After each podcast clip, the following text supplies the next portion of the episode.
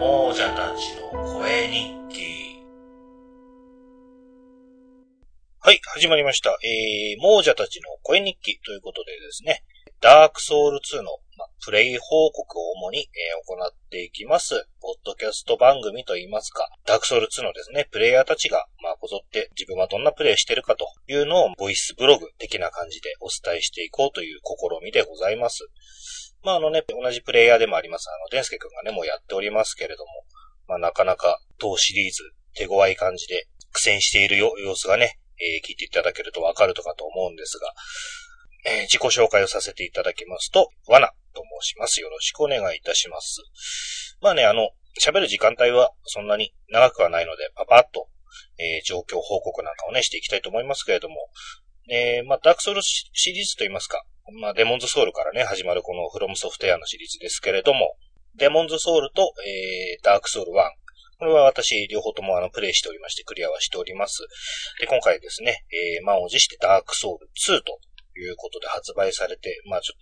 とワクワクしておりますけれどもですね、早速、まあプレイをしました。で、まあ相変わらず、そのゲームの物語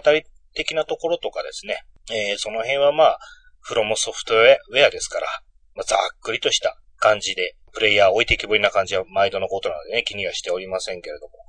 今回あのー、プレイをした方のね、先に、あの自分よりも先にプレイした方の感想をちらちらと聞いていると、まあ、デモンズソウルよりも難しいダークソウル1。で、そのダークソウル1よりもさらに難しく意地悪になってるんじゃねえの？これっていう話で。プレイね、始めるまではドキドキしておりまして、まあ、そこまでね、どんどんと難易度を上げてくるもんでもないかなとは思っていたんですけれども、まあ、初めてですね、1分以内の間にですね、えー、私、あの、2回ほど死亡しまして、まあ、なんで死んだかと言いますと、あの、まあ、必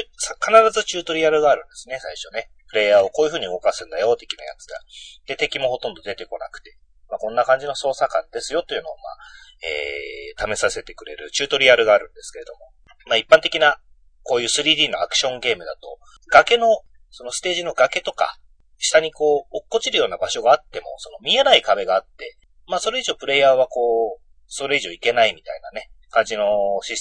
仕様になってたりするのが大体なんですけれども、私あのー、すっかりその、これはダークソウルだ、フロムソフトウェアが作ったゲームだって忘れておりまして、あのー、まっさがだまに崖からまず落ちて一回死んで、あ、そうだ、これダークソウルじゃんと思って、えー、もう一度ですね、えー、始めたところ、久しぶりのそのダークソウルシリーズということで、えー、まあ操作がですね、おぼつかない感じでまた別の切れ目から下に落っこちましてですね、もうチュートリアルで何もしない間に2回も死ぬという惨劇が起こっております。で、そのチュートリアルの最中もですね、まあシリーズ、シリーズ通して恒例なんですけれども、あのー、まあどうやっても一番最初は倒せない敵がね武器もない状態で始まって、こいつは倒せねえなっていうでかい敵とかが、まあ、ちらっと出てくるんですけれども、まあ、あのー、興味本位で、ね、そこは無視すりゃいいものを、ちょっと小づいてしまったら、まあ大変。その辺で3回ぐらい死んでましてね。もうそのチュートリアルのステージ自体は全然長くはないんで、ほほぼ一本道なので、キャラメイキングのところまではすんなり普通はいけるんですけれども。まあ、いろいろね、こう試したくなるもんで、あっという間に10回以上死にました。まあこうやってね、あのダークソウルの洗礼を受けて、徐々に徐々にこう、すさんでいき、だんだん亡者に近づいていくような感じでございますけれども。まあ、とりあえずですね、えー、まあ、キャラメイキングのところぐらいまで話しましょうかね、今回は。あのまあ、そのチュートリアルステージを、まあ、無事、えー、通り越してですね、とある小屋みたいな、森の中にある小屋みたいなところに入るとですね、まあ、ちょっとムービーが始まって、また、亡者が来よったよ、ほほほという、ストーリーテラー的なね、なんかお、ばあさんがですね、老婆が、